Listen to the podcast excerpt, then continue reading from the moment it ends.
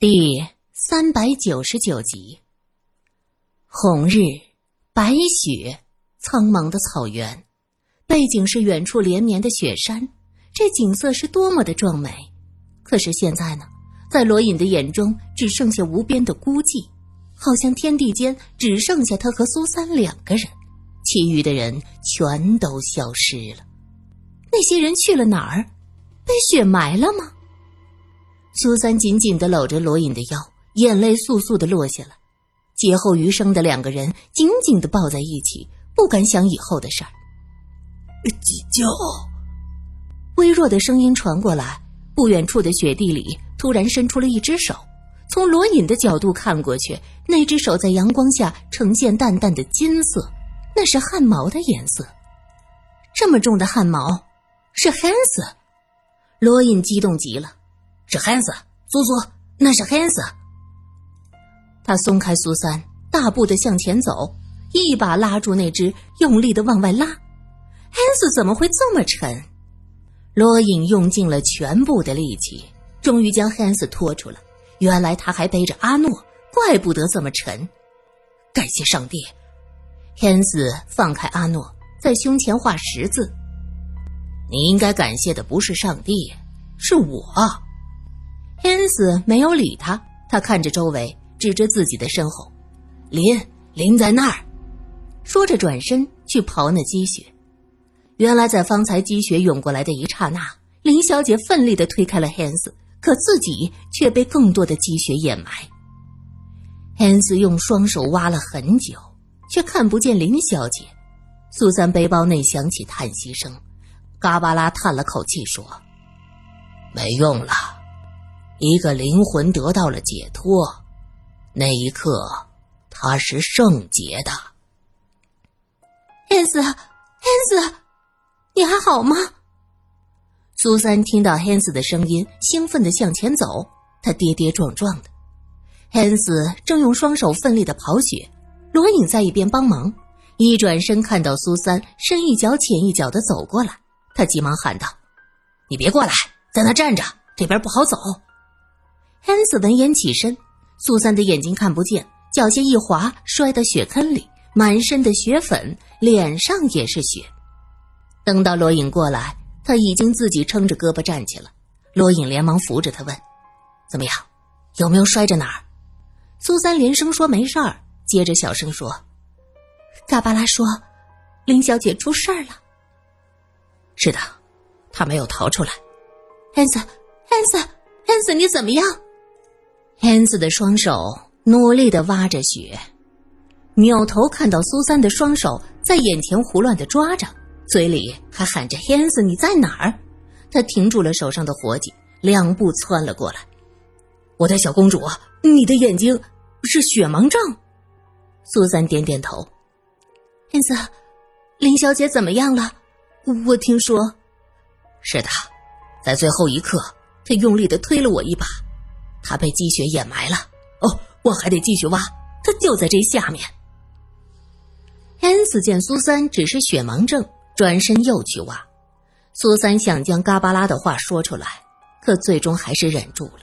他现在什么也看不见，只能坐在雪地里，鼻子里是雪的清新气味。这些雪无边无际，一片白茫茫，看着是那么的纯洁，那么的人畜无害。可是转眼间，又能给人带来灭顶之灾呀！苏三叹了口气，想到嘎巴拉的话，心情复杂。孩子，算了吧，再挖下去你要冻僵的。罗隐见汉斯发了疯的寻找，担心他在积雪中站得太久会出事儿。说到冻僵，汉斯猛然醒过来，他指着背靠大树的阿诺。哎快看看他怎么样了！他可是林拼死都要背出来的，他可不能死啊！恩斯这个人身高超过一米九，标准的大汉。灾难来临，他本来自己是能逃脱的，但是看到身材瘦小的林小姐依旧不屈不挠的背着阿诺，于心不忍帮了一把。他没有想到，身高还不如自己的林小姐，在生命的最后一刻还努力的推了他一把。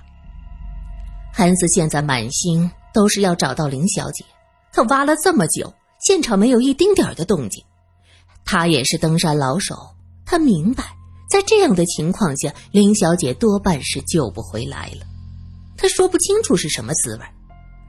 他原本是很瞧不上林小姐的，她不美丽，身材瘦小，一张枯黄瘦削的脸，路上还试图欺骗众人。可是，就是这样的一个女人，在最危难的时刻，却表现出非凡的勇气。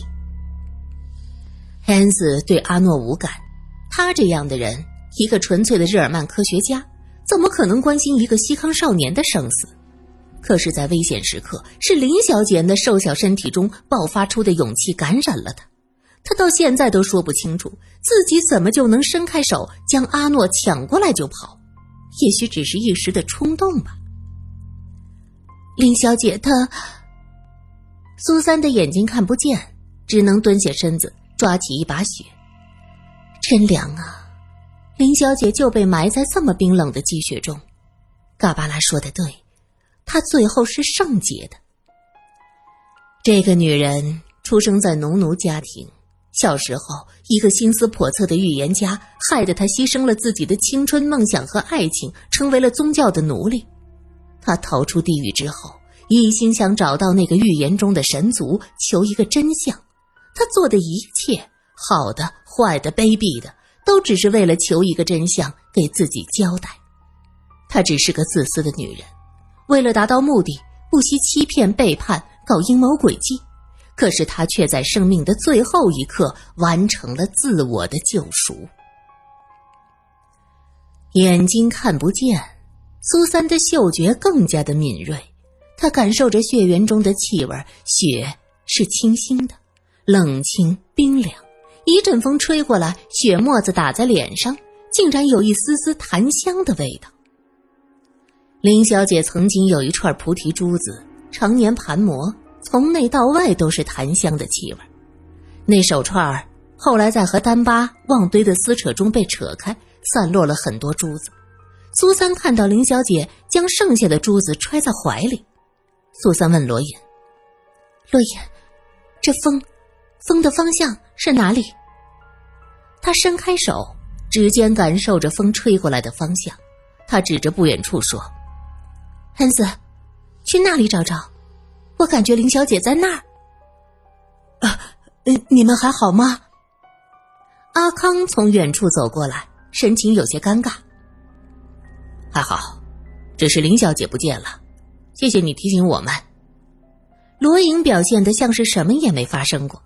阿康挠了挠后脑勺，为难的说：“其实，刚才，哦，我我我也是。”罗隐不想听他解释，大家目前是雇佣关系，危急时刻不能要求别人更多。他指着已经冲到另一边挖雪的汉斯：“我们帮他一把。”找不到林小姐，他是不会甘心的。阿康愣了一下，他以为自己会得到一番训斥，至少是嘲讽，可什么也没有。雇主罗先生还是和过去一样，淡淡的看他一眼，像是什么都没发生过。阿康满心都是温暖，浑身充满了力量。他冲到汉斯那边，双手不停的挖起来。三个人努力的挖了一会儿，果然。在那白雪中出现了头发，汉斯惊喜的又挖了几下，林小姐露了出来，她双目紧闭，嘴角带着淡淡的微笑。汉斯蹲下身去探她的鼻息，她被雪埋了这么久，气息全无了。汉斯忍着悲痛，在罗隐和阿康的帮助下，费力的将林小姐从雪窝中拽了出来。过了这么久，苏三的眼睛好了一些。刚才罗隐已经给他重新系上棉布，通过稀疏的棉布空隙，他看到了无声无息躺在雪地里的林小姐。她是那么的瘦小，那么的无助，也是那么的纯洁。她真的死了，没有一点气息，面目安静，嘴角还带着笑。恩斯曾经说过，在过去登山的时候见过冻死的人。会带着诡异的微笑，那是因为死之前他已经无法控制自己面部肌肉的缘故。苏三读过安徒生童话，卖火柴的小女孩死的时候也是面带微笑的，在死之前看见了那么美好的东西。从这个角度来看，安徒生这个贫寒鞋匠的儿子，当年一定真正见识过冻死的人，也明白那种濒死前的幻觉。苏三在想，林小姐死之前看见的是什么呢？是从小生活的西康草原，成都的蝙蝠公寓，还是年轻时和心爱的男人一起钻过的山洞？他面带微笑，说明是看到了幻境中的美好。大家没有办法把林小姐的尸体带走，汉子将她埋在一处被封的地方，画着十字为她低声祈祷。苏三见过林小姐为逝去的人念经超度，现在汉斯用基督教来超度的，尘归尘，土归土啊。这时的阿诺已经完全的清醒，身体虽然虚弱，可是，在听到汉斯讲了林小姐遇难的经过，他晃晃悠悠的站起来，跪在林小姐冰冷的墓碑前，恭恭敬敬的磕了三个头。就在这时。天空中传来了一阵鸣叫，苏三抬起头，看到蔚蓝如洗的天空中，一只呼打着翅膀的大鸟盘旋着，鸣叫几声，向雪山飞去。那是鹰，阿康喊道。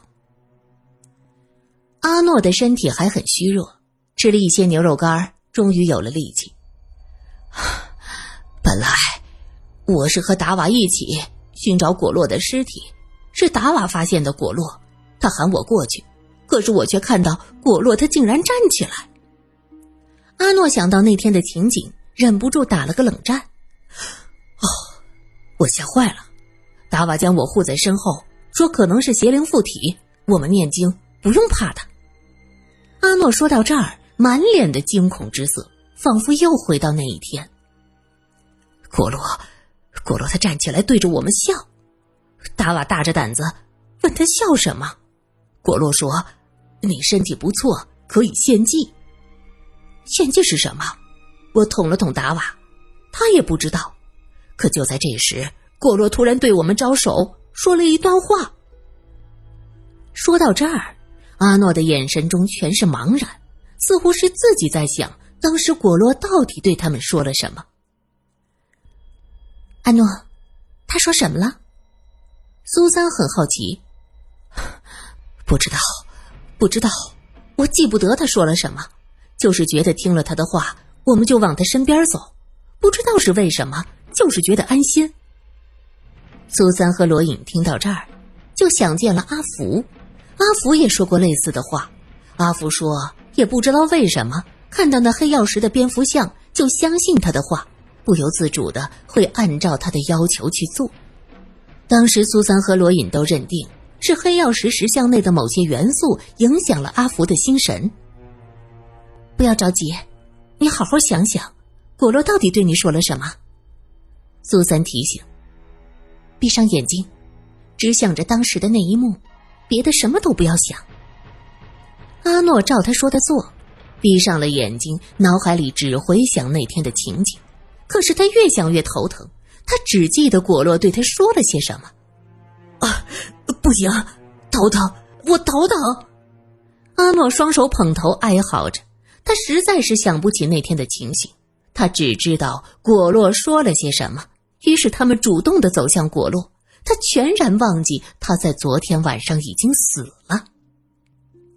接着，阿诺眼前一黑，什么都不知道了。等到他醒过来。看见达瓦站在自己的对面，阿诺发现自己还活着，格外惊喜的揉了揉眼睛。他刚要张嘴喊达瓦，却发现达瓦的衣服是解开的。他仔细一看，只见达瓦从胸膛到下腹完全被剖开，从他的角度看过去，里面是黑红的一片，全是空的。阿诺吓坏了。他张大着嘴巴，大口的喘着粗气，忘记了呼喊。他是个祭品。果洛的声音在他身后响起，接着一只手从后面伸过来，捏着他的下巴。我们的神需要新鲜的祭品。达瓦这样身强力壮的西康汉子，他一定会喜欢。阿诺，我记得你会唱山歌，对吗？阿诺吓得牙齿是咯咯作响，他结结巴巴的说：“不不不不，我我我不我不会唱唱歌。”别谦虚了，你不是靠唱歌赢得了很多姑娘的芳心吗？